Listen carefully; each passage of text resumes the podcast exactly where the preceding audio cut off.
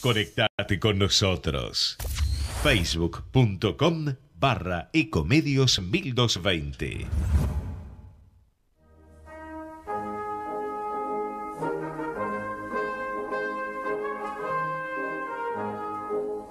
Aquí damos comienzo a Italianos y sus negocios, un programa dedicado a la promoción de negocios de empresas italo-argentinas, a las oportunidades comerciales procedentes de Italia, inversiones, productos, música, entrevistas y buenos negocios. Promueve la Cámara de Comercio Italiana en la República Argentina. Producción general Arturo Curátola. Plan de vacunación COVID-19. Empezamos a aplicar la vacuna en más de 180 puestos en la ciudad. Para conocer más sobre las etapas y dónde vacunarte, ingresa a buenosaires.gov.ar barra vacuna COVID o chatea con la ciudad al 11 50 50 0147. Cuidarte es cuidarnos. Buenos Aires Ciudad. La Cámara de Comercio Italiana en Argentina ha creado la categoría de socio digital para que desde la distancia las empresas pymes y profesionales puedan acceder a oportunidades comerciales, cursos online y asesoramiento gratuito en comercio exterior, economía, Créditos ilegales. Comuníquese al 011-481-65900, 011-481-65900 o enviando un mail a ccibaires.ccibaires.com.ar. Asociese, los esperamos.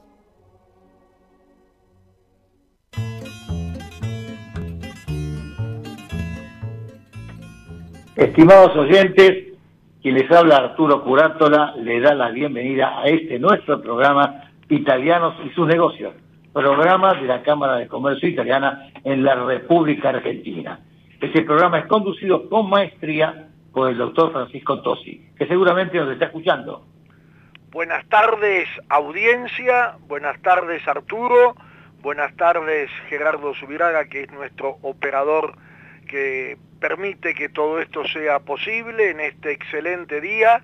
Así que tenemos un programa, creo que va a ser de gran interés para la audiencia. Primero a Natalia Facciolo, que es una mujer muy joven, de 37 años, no habría que decir la edad, pero yo me voy a permitir esto, que a partir de un negocio familiar eh, creó una, una proyección muy importante y que a través de este periodo digital a su vez también planteó nuevas y muchas oportunidades. Ella también es eh, miembro del grupo de mujeres de la Cámara de Comercio Italiana en la Argentina y vicepresidente de mujeres de la Federación Económica de la provincia de Buenos Aires. Y para el cierre, nuestro habitual y acostumbrado, va, en realidad la vuelta, nuestro habitual y acostumbrado director ejecutivo de la Cámara de Comercio Italiana en la Argentina, Claudio Farábola. Bien, ¿qué te parece si te damos alguna noticia positiva? Que es, interesante, ¿no? Estamos a la espera de noticias positivas porque creo que todos las necesitamos y creo que van a ser un estímulo para más de uno. Vamos a empezar por Italia, que tiene cosas muy positivas. Vos sabés que está el, digamos, el campeonato, la presentación de la Eurovisión, que bueno, que es el, campeonato, digamos así, la presentación de las canciones de toda Europa. Y por primera vez, después del año 1990, que ganó Totó Cutugno, lo nada más y nada menos que lo gana, lo gana un conjunto que se denomina Maneskin, que podría realmente inspirar una película, porque esta gente son un grupo de jóvenes entre 20 y 22 años que se ha presentado en este, en digamos, lugar de competencia de la canción y ha ganado este concurso, reitero, reitero después de 31 años, ¿no es cierto? ¿Dónde, ¿Dónde estaba esta gente? Bueno, esta gente practicaba en distintos lugares en la calle, ¿no? Y iba, pedía las monedas como lo hacen en tantos lugares, este, y de alguna manera fue captando hasta que alguien le dijo, ¿por qué no se presentan ustedes directamente y lo hacen como grupo? Bueno, Manequín lo escogieron el nombre porque una de las, de, las, participantes, Victoria, su mamá, es danesa. ¿Y qué significa Clara, claro de luna? ¿Dónde esta gente tocaba? En la vía del Corso. Y la gente, bueno, le daba, le daba monedas y un día fueron a grabar un disco y le dijeron que sí, que bueno, le dejaban el estudio de grabación, pero que no podían pagar con tantas monedas.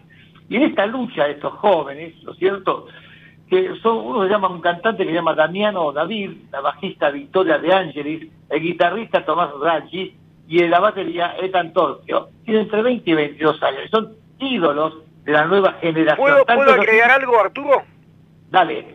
También ganaron el Festival de la Canción de San Remo este año con el tema Zitti e Buoni.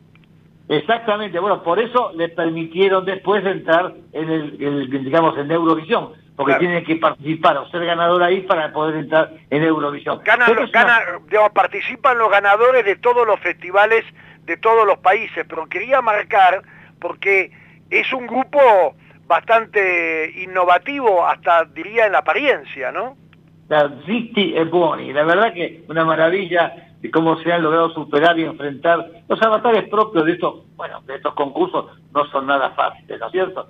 Ya había agarrado, bueno, anteriormente el rapero Fez, que bueno, que fue un perdedor en esta final, pero cuando perdió le dijo, bueno, a los seguidores, por favor, voten a este nuevo conjunto que realmente se lo merece. Y se, se volcaron todos, bueno, digamos que en Rotterdam le dieron los puntos a Suiza, pero no fueron lo suficientes para alcanzarlo. Así que bueno, de alguna manera Italia tiene una, eh, digamos en este momento, una recuperación de su eh, lugar de privilegio de la eurocanción. Vos que, vos que hablás siempre, Arturo, de la integración... Para pelear, ¿eh? Disculpame, Arturo, vos que hablás siempre de la integración y lo europeo, etcétera, vos sabés que ese manesquín es una palabra danesa, ¿no? que significa claro, de luna. Realmente eh, estamos, o, por lo menos eh, Italia participa de la europeidad como nunca, en este caso en la música, ¿no es cierto? Bien, eso es un paso adelante de los tantos que damos, los, que tenemos voluntad de salir adelante, pase lo que pase.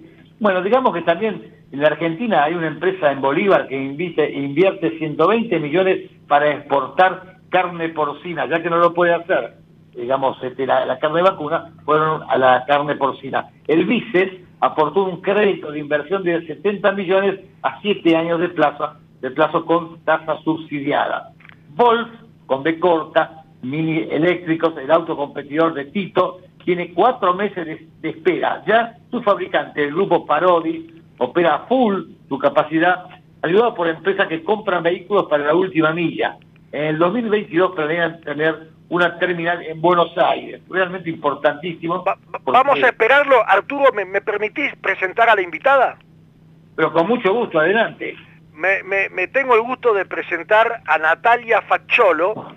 Eh, lamentablemente antes dije su edad, pero ahora voy a decir debajo de los 40 años, casada, madre de dos hijos, sea, quiere decir con una familia, que estudió Relaciones Públicas e Institucionales en la UADE y es máster en Gestión de Empresas por la Universidad Nacional de Luján. Además, es vicepresidenta de Mujeres FEBA, la Federación Económica de la Provincia de Buenos Aires, y participa en diferentes grupos de mujeres empresarias, entre ellas la de la Cámara de Comercio Italiana. Y también me gustaría hacer la presentación del negocio, la operación que ella desarrolló desde la plataforma familiar, pero dándole un alcance mucho mayor. Y ya mismo me callo y la audiencia la quiere escuchar a usted, Natalia, contándonos primero de su bisabuelo y después vamos a llegar a la realidad actual.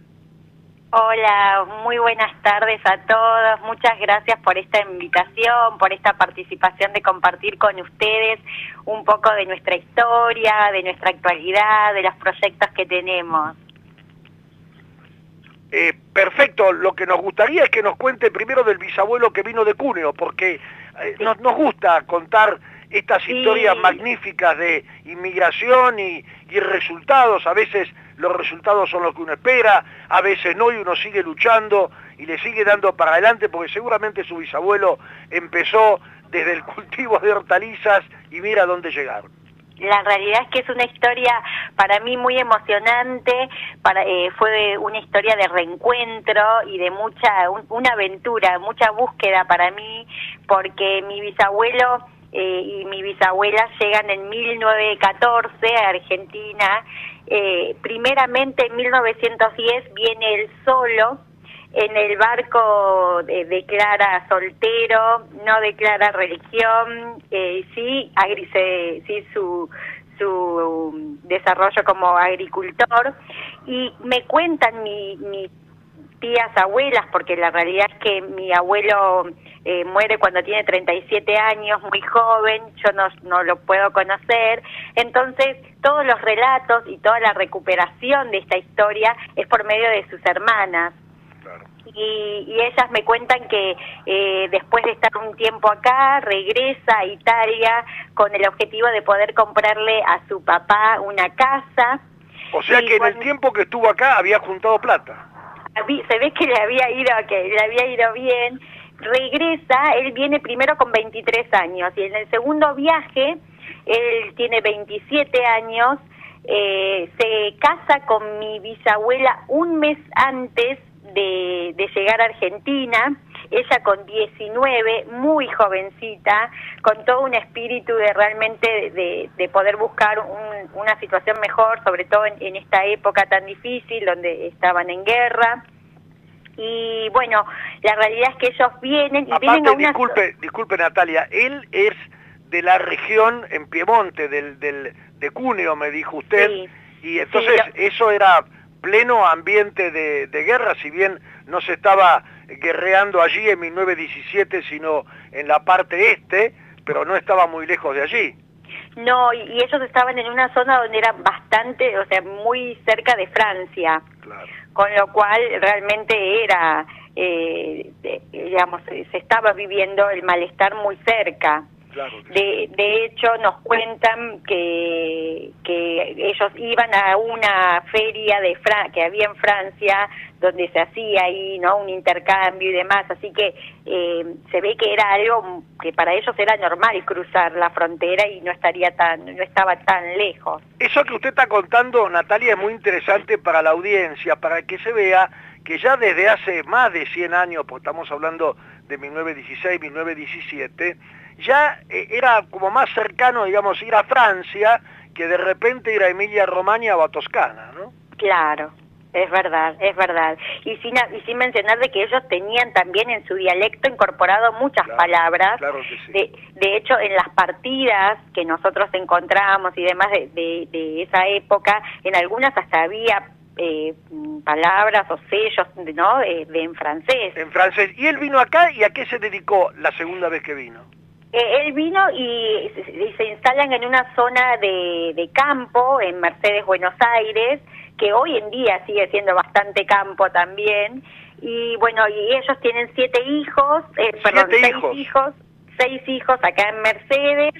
Eh, y desarrollan todo lo que tiene que ver con la agricultura y es ahí donde mi abuelo comienza a tomar todo lo que es la profesión de verdulero por decirlo de una manera, ¿no? Y él comienza a trabajar de muy joven eh, vendiendo de manera ambulante.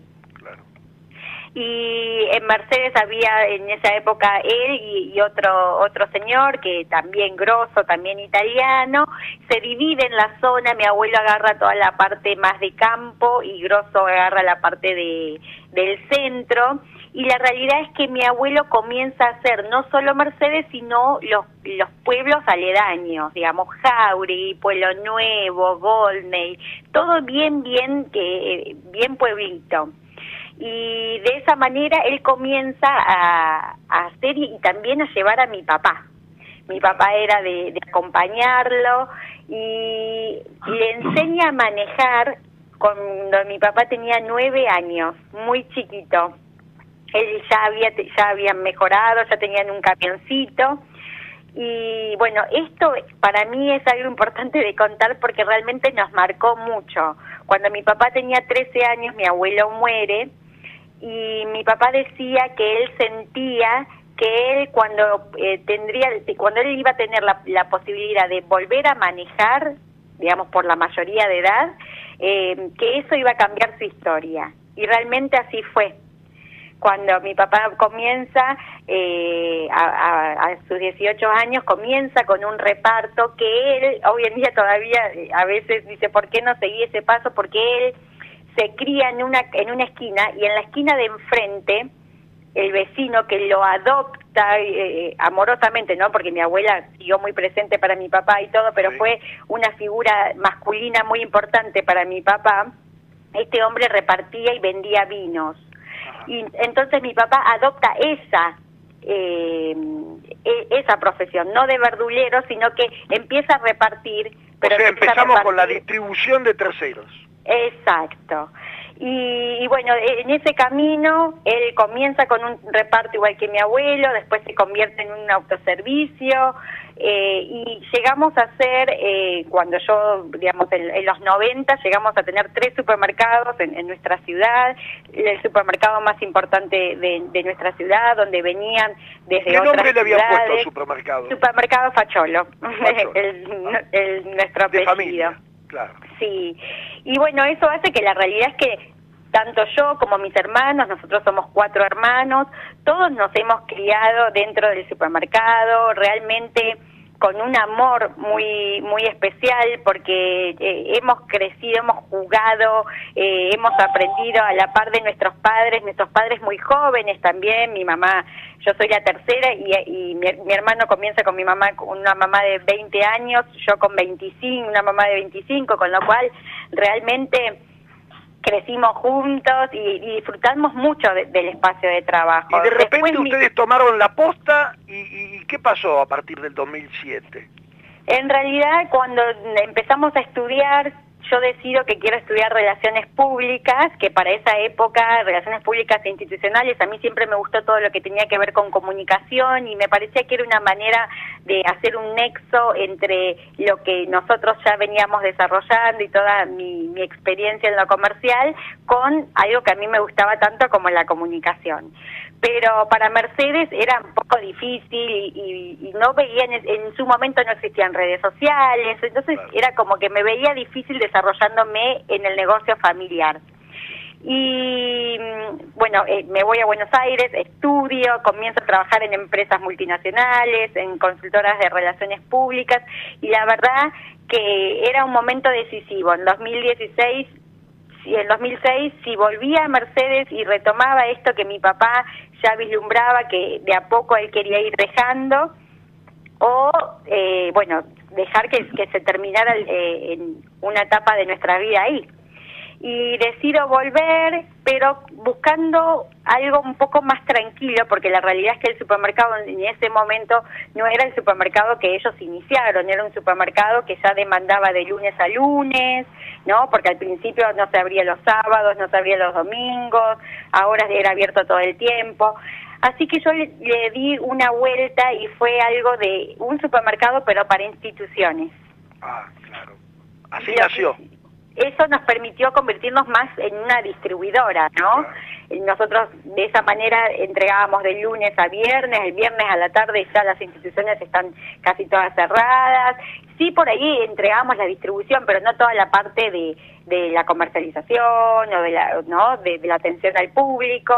Eh, y de esta manera abastecimos eh, municipalidades, consejos escolares. Claro, porque he visto que también son proveedores del Estado. Exacto. Y lo hemos hecho de manera pública, como por medio de licitaciones a, grandes instituciones, o de manera privada también a aquellas instituciones que tienen, eh, bueno, los refrigerios o las empresas que tienen comedores en sus espacios de trabajo, o también... Eh, bueno, puedo nombrar al Hospital Posadas, que es un espacio muy grande con muchísima gente. Exacto, en el Hospital Posadas eh, estuvimos por años en la parte de panificadora, porque nosotros tenemos, además de la distribuidora, una panificadora y hemos abastecido por medio de, de, este, de esta línea de eh, todo lo que tiene que ver a los comedores y a, gendarmería, por ejemplo, también gendarmería nacional eh, o clínicas, ¿no? Todo lo que tiene que ver que consumen este tipo de, de panificados, eh, hemos estado también ahí. Y, bueno, tienen expectativas con la ley de góndola, me decía. Sí, e, eso es por el sector este, de este canal. Hoy en día tenemos esta posibilidad, la ley de góndolas nos acerca a poder estar y tener presencia en las grandes cadenas, en los supermercados, y bueno, es una oportunidad que las pequeñas pymes no debemos dejar pasar por alto. Porque digamos, digámosle a la audiencia que la ley de góndolas fija una cantidad de eh, centímetros cuadrados o metros de espacio que forzosamente los supermercados tienen que destinar en las góndolas a las empresas pymes.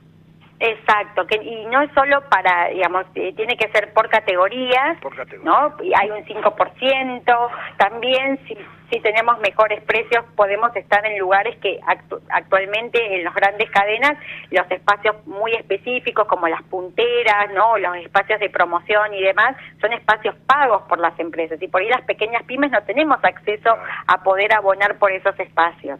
De esta manera si tenemos un precio eh, de oferta o un precio muy bueno, tenemos el acceso a poder estar ahí también. ¿Y ese nombre tan especial, Lutmark, de dónde salió?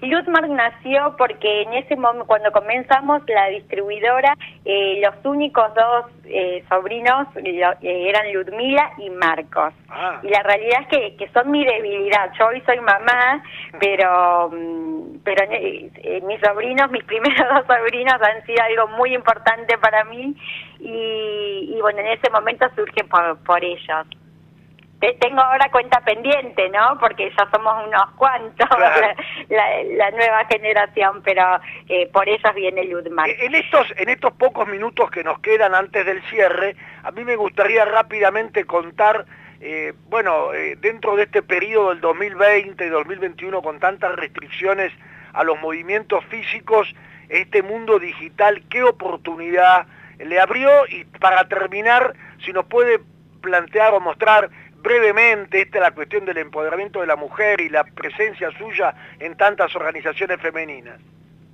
Sí, la realidad es que nosotros, con lo que tiene que ver con la distribuidora, nos hemos tenido que reconvertir, como le ha pasado a muchísimas a muchísimas empresas. Nosotros, la mayoría de nuestros clientes cesaron actividades y eso nos obligó a que lleguemos al mundo del e-commerce y nos acercamos una vez más a nuestras raíces y volvimos a convertirnos en el primer supermercado online de nuestra ciudad, eh, abasteciendo a todos nuestros vecinos por medio de una tienda online, entregando en 24 horas sin límite de costo, eh, sin límite de compra, sin costo de, envío, aceptando todos los medios de pago y sí obligándonos a resetearnos por completo, porque obviamente que no es lo mismo el consumidor empresa o institución que un consumidor final, teniendo que incorporar una nueva logística, software, teniendo que reconvertirnos, yo digo desde la mente, ¿no? Porque tener que aprender eh, desde 500 productos pasar a más de 2.500, aprender fragancias. Eh, eh, me gustaría que, que Arturo Curátola le quiera hacer alguna pregunta sobre la cuestión de... Bueno, lo voy a dejar a él que haga la pregunta porque me parece muy importante su intervención y después nos cierra con el empoderamiento de la mujer y su rol. Hola Natalia, buenas tardes. Hola Arturo, buenas tardes. Tengo una pregunta, ¿qué esperas de la Cámara Italiana? La realidad, lo que espero es poder encontrar un espacio donde florecer. Eh, yo hoy hablaba un poco con Francisco y le decía, las mujeres hemos dado este paso, este, este paso de salir, de, ir del trabajo a nuestras casas y de, empezar a ver que estos espacios realmente no son una pérdida de tiempo, sino por el contrario, una inversión que es un espacio donde nos eh, compartimos la carga, donde uno puede compartir lo que está lo que está viviendo, una problemática, ¿no? En, todos los sentidos, no solo en lo laboral, sino a veces también en lo emocional, que en las mujeres es algo muy fuerte en su liderazgo. Eh, y, y, entre todas sale es esta red de contención donde son mujeres intencionales, mujeres colaborativas, mujeres que, que buscan que la otra se, se visibilice, ¿no? Que la carga sea más ligera. Y me parece que, que eso es algo que tenemos que, que se genera entre todas, pero creo que las mujeres que estamos participando en este momento entendemos el sentido y la fortaleza y esta tecnología que hablábamos nos ha acercado mucho más porque podemos compartir desde cualquier parte del país o del mundo con un solo clic y, y hacer de digamos, digamos a la audiencia que vos te adheriste como socia digital, lo cual te permite estar presente las 24 horas del día porque podés acceder a todos los servicios y las consultas de la Cámara. Exacto. Y, y, poder llegar, ¿no? Poder participar de actividades cuando uno antes pensaba que tenía que viajar y por ir destinar media mañana a, este tipo de actividades que vuelvo a repetir, son inversiones porque realmente nos nutren, nos capacitan, escuchar historias, escuchar cómo otro lo resolvió, eh, realmente eh, son muy beneficiosas para nuestros negocios, son importantes y tenemos que destinarle el tiempo.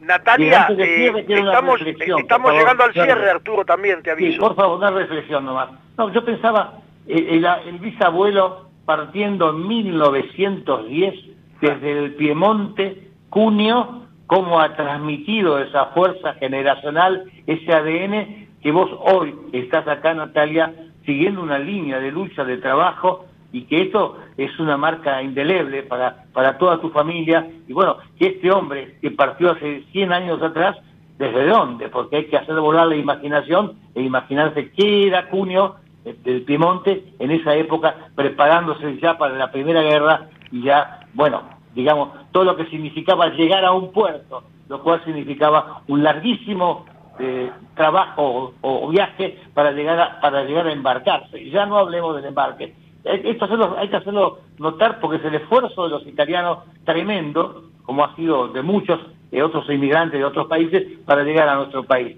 Bueno, yo no tengo nada más que decir, este, Francisco. agradecemos, Arturo, agradecemos a Natalia Facholo, creadora de Landmark, eh, generaciones en la distribución de alimentos y mayorista de alimentos, panificadoras, supermercados, pero nos quedó pendiente todo el rol de la mujer, así que la dejamos, lo vamos a dejar para una próxima eh, entrevista si ella tiene el tiempo y la generosidad de participar. Sí, por supuesto. Muchísimas gracias por este espacio. Gracias. Bueno, Natalia, un saludo afectuoso. ¿eh? Igualmente. Gracias, Natalia. Vamos al corte. Ecomedios.com AM1220. Estamos con vos. Estamos en vos. No aplaudamos al mosquito, combatámoslo en serio. Para combatir el dengue, el zika y el chikungunya, evitemos que los mosquitos piquen y se reproduzcan. Usemos repelentes, coloquemos tules en la cuna de los bebés y demos vuelta a contenedores para que no se acumule el agua. Si tenés fiebre alta, dolor de cabeza y dolor muscular, no te automediques y acudí al médico. Encontrá más información en argentina.gov.ar. Argentina Unida, Ministerio de Salud, Argentina Presidencia. Ramiro se pone el barbijo y sale de la casa. Va vestido de jogging, parece que va a hacer deporte. Cierra la puerta del edificio y se lava las manos con alcohol en gel. Llega un amigo, saludo de puños y avanzan. Se mantienen a dos metros. Che, ¿tomamos unos mates en casa? Dale, ¿le digo a los demás?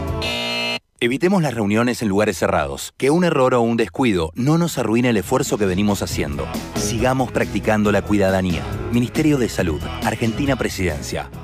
Podés vernos en vivo en ecomedios.com. Ecomedios.com. Contenidos audiovisuales. Conectate con nosotros. Contestador 5 254 2353.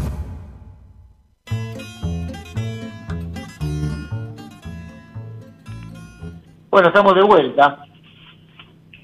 Francisco, Estamos de vuelta y me pareció una entrevista muy eh, interesante, rica en, en, historia y además con una enorme proyección, ¿no? Por una persona menor de 40 años que está con ese empuje y ese ímpetu, creo que de por sí solo es una de las buenas noticias. Claro que sí. Vamos a decir que como buena noticia también digamos que Indacot invierte 100 millones en cría de ganado porcino. La, la compañía ampliará 25% su producción en los criaderos de Bolívar. Interesante, ¿no? Porque se sigue invirtiendo bastante en lo que significa el ganado. Sabes que los bolsas, que vos conocés muy bien de qué se trata, bueno, han sido víctimas de, digamos, de vandalismo, pero ahora han creado un instrumento, un, este, eh, digamos, parte del silo bolsa que inmediatamente, inmediatamente que se vandaliza, se detecta y le comunica a las autoridades y al propietario. Es decir, bueno, es una manera de detectar rápidamente esto a través de inteligencia artificial cómo y de internet cómo se le notifica, lo cual no le va a ser muy fácil a los que quieran producir este tipo de, robos o de daños, porque alguno es para robar y otro es para, eh, digamos, eh, para, para hacer daño propiamente dicho se almacenan 75 millones de toneladas de granos en todo el país. Realmente hay alrededor de 450 mil silobolsas. Buena noticia, ¿no te parece?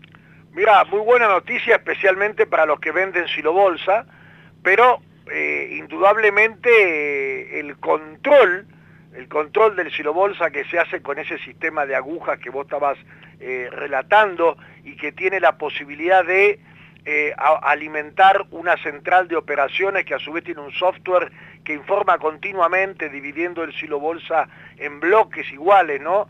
De, cada 10 metros y sobre la base de la presión y temperatura puede saber si ha habido alguna rotura, el gran problema acá es por qué hay roturas. Bueno, evidentemente todo esto es vandalismo realmente, ¿no es cierto? Bueno, vamos a hablar de cosas más positivas aún. El aceite de oliva que estaba medio caído el precio internacional y que estaba, bueno, acá la producción no se podía salir muy bien al exterior, resulta que las exportaciones han mostrado una importante recuperación, tanto en cantidades como en valores, en el primer trimestre del año digamos que las cantidades exportadas han crecido en el 33%, algo así como 8.600.000 dólares. Realmente importante porque, bueno, porque es un, es un cultivo que nosotros este, hemos sido líderes siempre, pero hay una gran competencia ahora, sobre todo de Europa, de Turquía, ¿no es cierto? Digamos también que, bueno, voy a hacer un impaso un segundito, voy a hacer una alusión a una persona que luchó muchísimo, muchísimo por los digamos, por los importadores, que ha sido Rubén García, que falleció lamentablemente hace unos días. El licenciado eh, García, un hombre que permanentemente quiso imponer, digamos, eh, la, cierta libertad que corresponde a las importaciones. ¿Qué decía él? Bueno, o sea que el 80% de las importaciones son para las industrias, dice, no es para, para consumo, no es algo que digamos que afecta al Producto Nacional. Bueno, este hombre ha perdido la vida, lamentablemente, por su bronca, lo digo claramente porque yo tenía un trato semanal con él, por su bronca, realmente tuvo ACB y ha perdido la vida. Para él mi homenaje como un hombre luchador, sobre todo por lo cameral, que formaba parte inclusive de las cámaras del Foro de Convergencia Empresarial. Sigamos hablando de otra cosa. Hablaban bien del mate, pero los otros hablaban mal. Porque el mate, el 20 de mayo de 1616, por orden del rey de España, decía que había que penarlo con multa, y era un aborigen, además con 100 azotes. Decía que era un vicio abominable y que se prohibía tomar el mate. Era una costumbre de los guaraníes que usaban las hojas de la hierba para beber o mascar. Pero ¿qué pasó después con esto? Bueno, vamos a tener próximamente también a una persona que con la hierba mate hace ropa. Ya, lo vamos, ya le dije a la producción que lo estuviese buscando porque es algo interesante que está pasando en Misiones. Hoy hay una persona que estaba en el exterior, nacida en Argentina, bueno, que, está ahora en Nueva York, Victoria de la Torre, que probó unos días una taza de té de yerba mate, no propiamente, no como nosotros lo hacemos como mate cocido, sino distinto. Que ha comenzado, hizo un viaje a Misiones, empezó a investigarlo, y hoy ofrece blend de té verde con hoja de yerba mate en tres variedades, para funcionar o customizar el mate tradicional. Digamos que, bueno, ha sido una cosa muy interesante porque ha, este, realizado una empresa en Estados Unidos está teniendo un fuerte crecimiento. Los fondos argentinos, dos fondos argentinos ya invirtió en 17 startups, que son, bueno, se trata de, una empresa creada en 2019 que invierte en proyectos tecnológicos del reconocido Martín Barzaghi, de que participa también Matías Licenson, que arrancó con su primera empresa a los 16 años van invertir 3 millones con un desembolso promedio de entre 100 y 150 mil dólares a cada empresa. Ya en los primeros 18 meses del año, bueno, ya realizaron 17 inversiones. Bueno, pero esta cosa más o menos interesante, no más o menos, sino muy interesante, es que el Fondo Monetario pide un mayor control en las cuentas fiscales. Alejandro Werner, jefe del área para Occidente del Fondo Monetario Internacional, bueno, dice que él tiene mucha fe en la Argentina, este hombre estará hasta el 31 de agosto porque ya termina, eh, eh, digamos, su, su, mandato, y, dice, hace un balance de su gestión. Y dice que una aceleración de la campaña de vacunación con fuerte recuperación económica en Estados Unidos traerá una, una economía, digamos, en la parte mundial también acompañado de China. Pero dice que en Argentina en Argentina, también va a haber una superación en función de los precios de los commodities que están elevándose. Como hemos visto, hace años que no estaba a 600 dólares la soja, ¿no es cierto? Sí. que dije que sí, pero hay que hacer, dice, en el ámbito fiscal y financiero, medidas importantes para fortalecer las finanzas públicas frente a los niveles de deuda y déficits elevados existentes. En una palabra, bueno muchachos, ordenar las cuentas. Todos nosotros debemos ordenar las cuentas de nuestras casas y más aún del país. ¿Qué pasaría, Arturo, si la soja llegara a mil dólares la tonelada? Bueno, es fiesta para todos. sería, interesante, sería interesante que como hacemos nosotros cuando gastamos un poquito de más, producir, digamos, ahorrar y pagar la deuda. Eso sería mi primer paso, no como economista, como padre de familia que me enseñé a mis hijos. Primero se paga y después hablamos. Las fiestas para después. Sería bueno que aprendieran todos los, digamos, los argentinos, bueno, no los argentinos, sino los políticos, los argentinos viven de esa manera. Pero hablando de argentinos, yo me ponía a pensar estos días, digo, Argentina tiene cinco premios Nobel. El último en 1984. Mm, caray, pasaron unos cuantos años, ¿no es cierto? Uno ve los hombres que están en el exterior, que unos hombres públicos que por alguna razón o son deportistas y se destacan por su disciplina. Vamos a poner un ejemplo, Simeone, eh, Bielsa, Pochettino, jugadores como Agüero, Messi, bueno, porque no, porque no tengo en este momento en la memoria la cantidad de, digamos de investigadores que están en el mundo girando alrededor y haciendo buen nombre del país. ¿Por qué nosotros hacemos las cosas bien afuera y adentro no las hacemos bien, como por ejemplo esto que estamos hablando ahora. ¿Qué hacemos si la soja llega a mil pesos, no? A mil dólares, mamita, Dios mío. Bueno, ¿qué pasa con Brasil?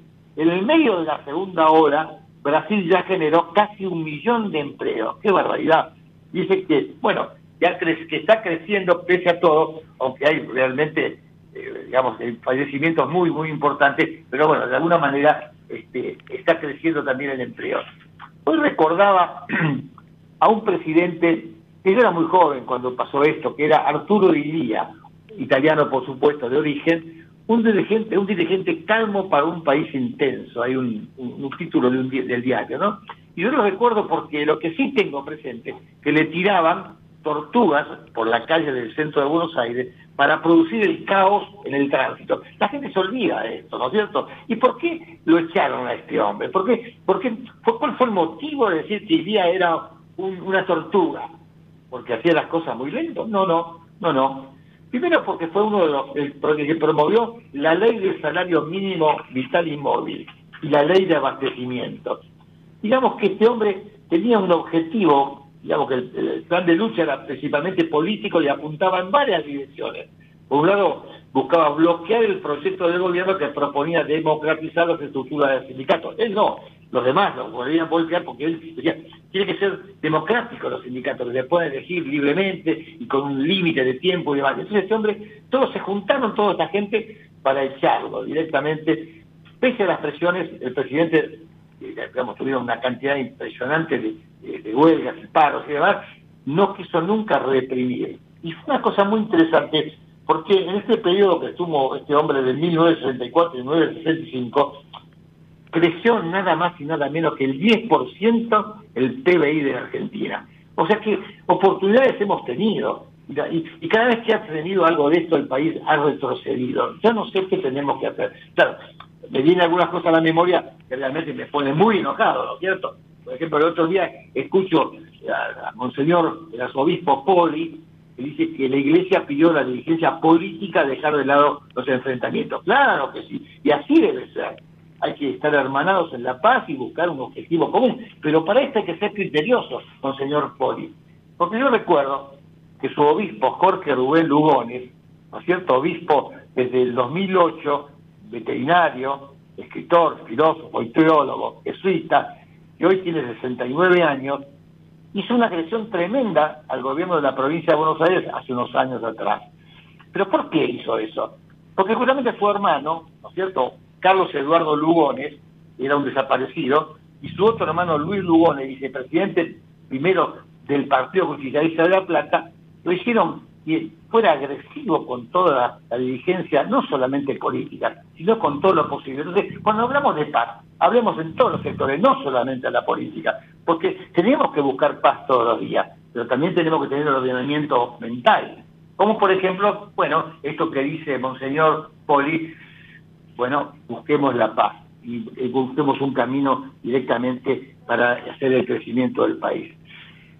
Una cosa negativa es los paros que se están produciendo ahora. El paro que complica el abastecimiento de gas a las industrias y las estaciones de GNC.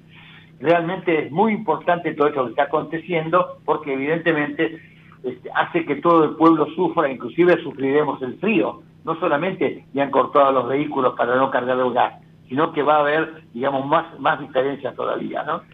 Arturo, podemos eh, dar una buena noticia. Está Claudio Farábola en el aire. Perfecto, vamos a darle a Claudio. Hola Claudio, buenas tardes.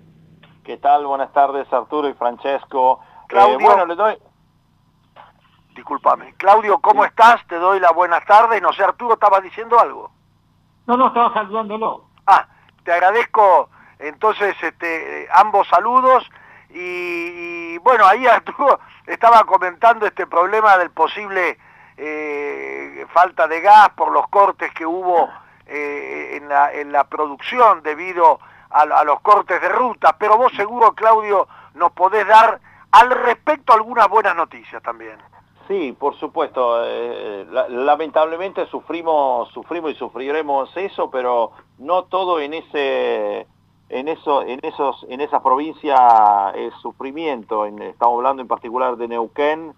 Eh, Neuquén, la verdad, es... es en Vos sos casi neuquino, Claudio, ¿no?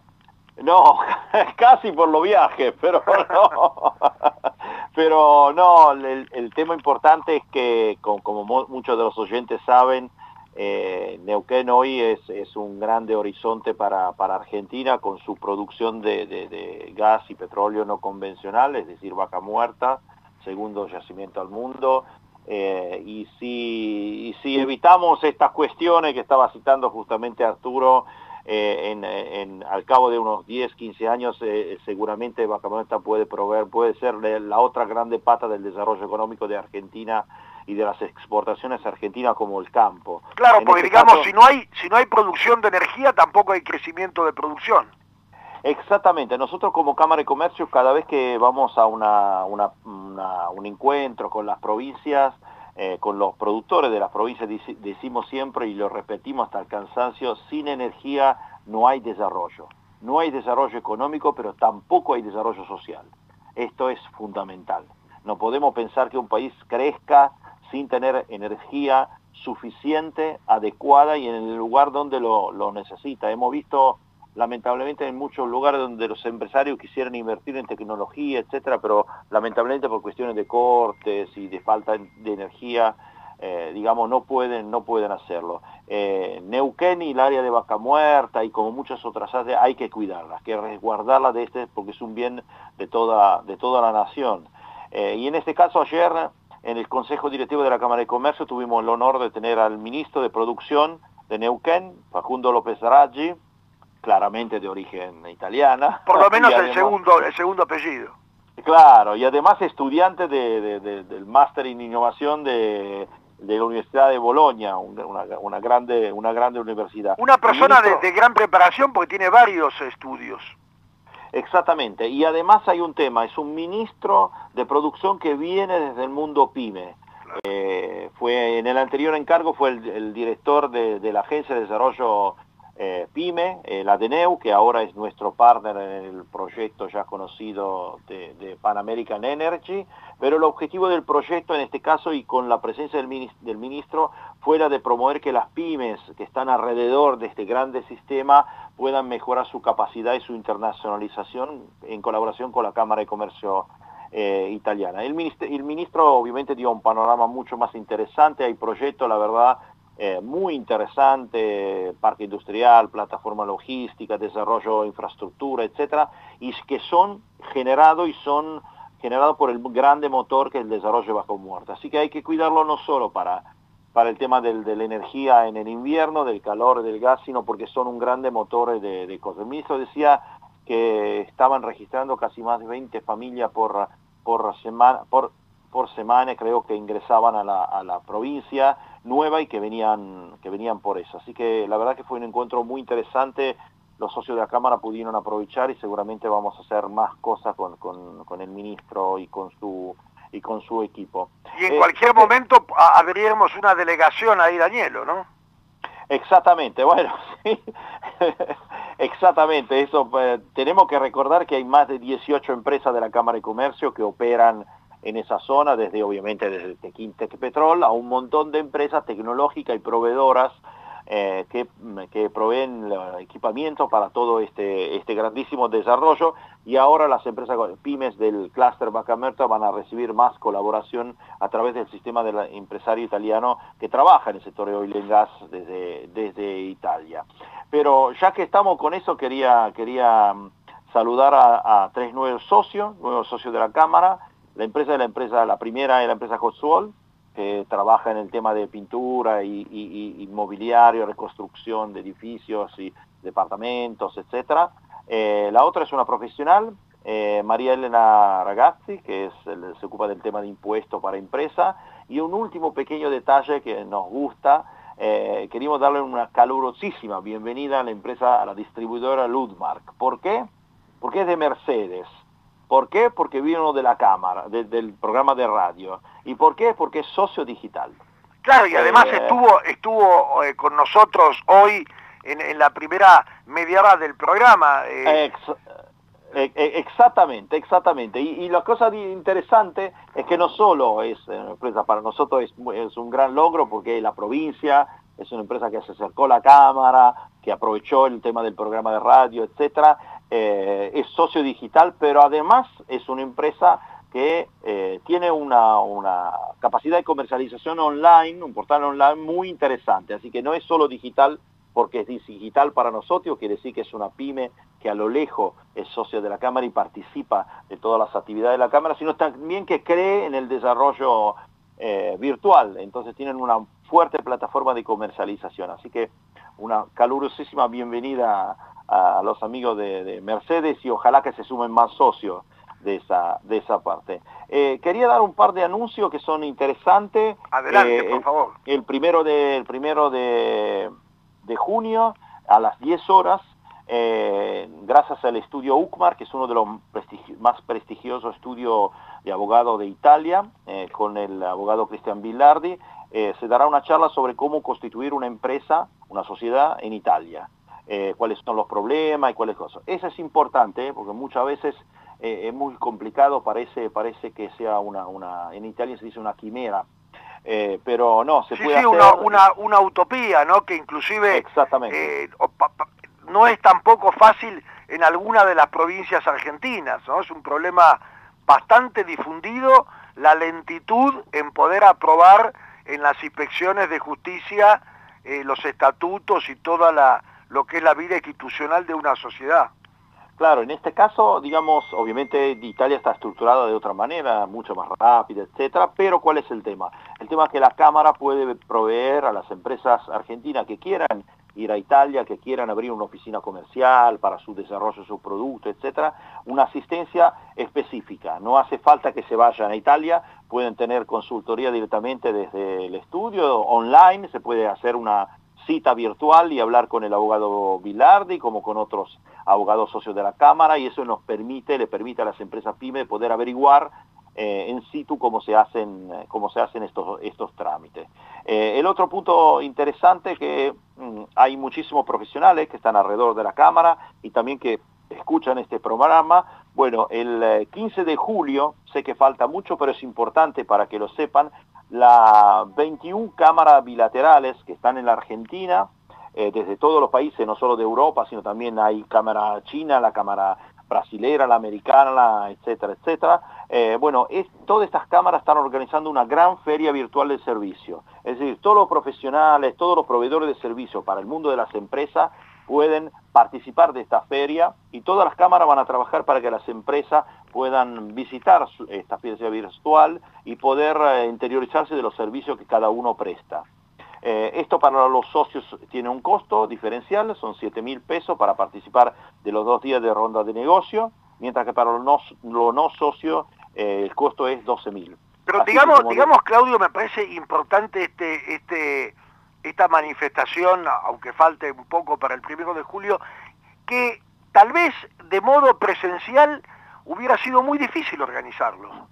Absolutamente. Piensen, piensen que se está coordinando entre 21 cámaras bilaterales y en esta feria pueden participar profesionales o empresas de servicio que puedan estar desde Tierra del Fuego hasta La Quiaca, Salta, Misiones, Corrientes, San Juan, sin moverse de su oficina. Poder ofrecer su eh, servicio, poder encontrar en muchos casos empresas muy grandes que están a disposición, que son socios de nuestra Cámara. Eh, esto es muy importante porque, como decías justamente vos, eh, ni se pagaría el pasaje.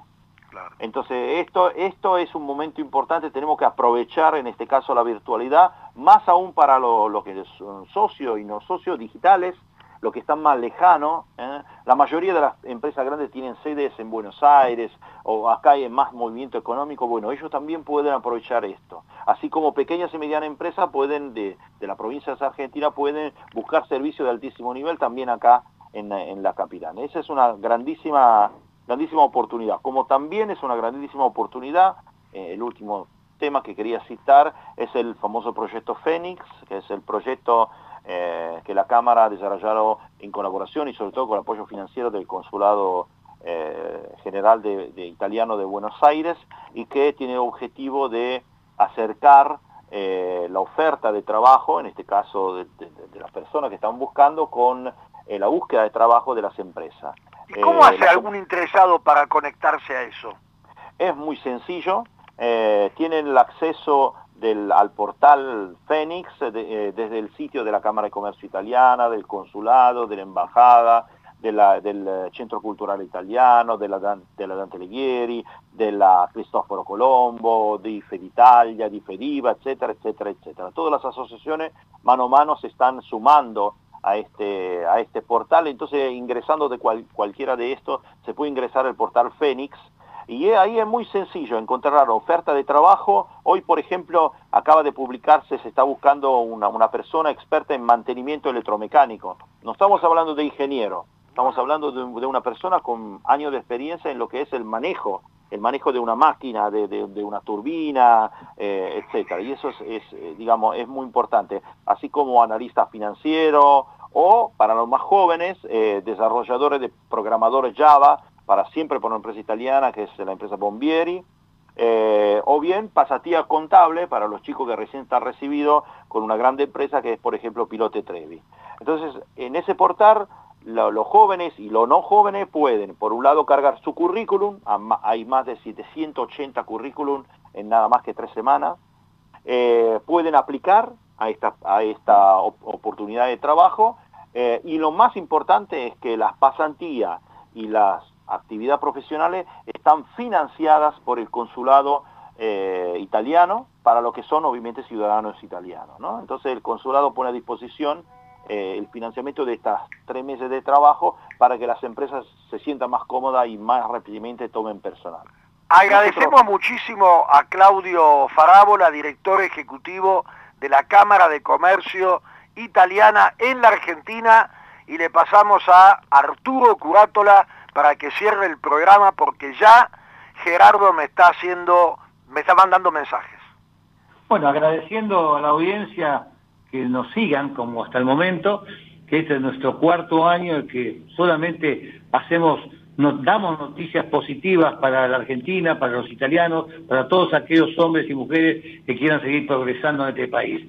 Así que gracias por acompañarnos y bueno, hasta el próximo programa, el mismo día de la semana y por este mismo día. Gracias. Plan de vacunación COVID-19 Empezamos a aplicar la vacuna en más de 180 puestos en la ciudad. Para conocer más sobre las etapas y dónde vacunarte, ingresa a buenosaires.gov.ar barra vacuna COVID o chatea con la ciudad al 11 50 50 0147. Cuidarte es cuidarnos. Buenos Aires Ciudad. La Cámara de Comercio Italiana en Argentina ha creado la categoría de socio digital para que desde la distancia las empresas pymes y profesionales puedan acceder a oportunidades comerciales, cursos online y asesoramiento gratuito en comercio exterior, economía, Créditos ilegales. Comuníquese al 011-481-65900, 011-481-65900 o enviando un mail a ccibaires.com.ar. Asociese, los esperamos.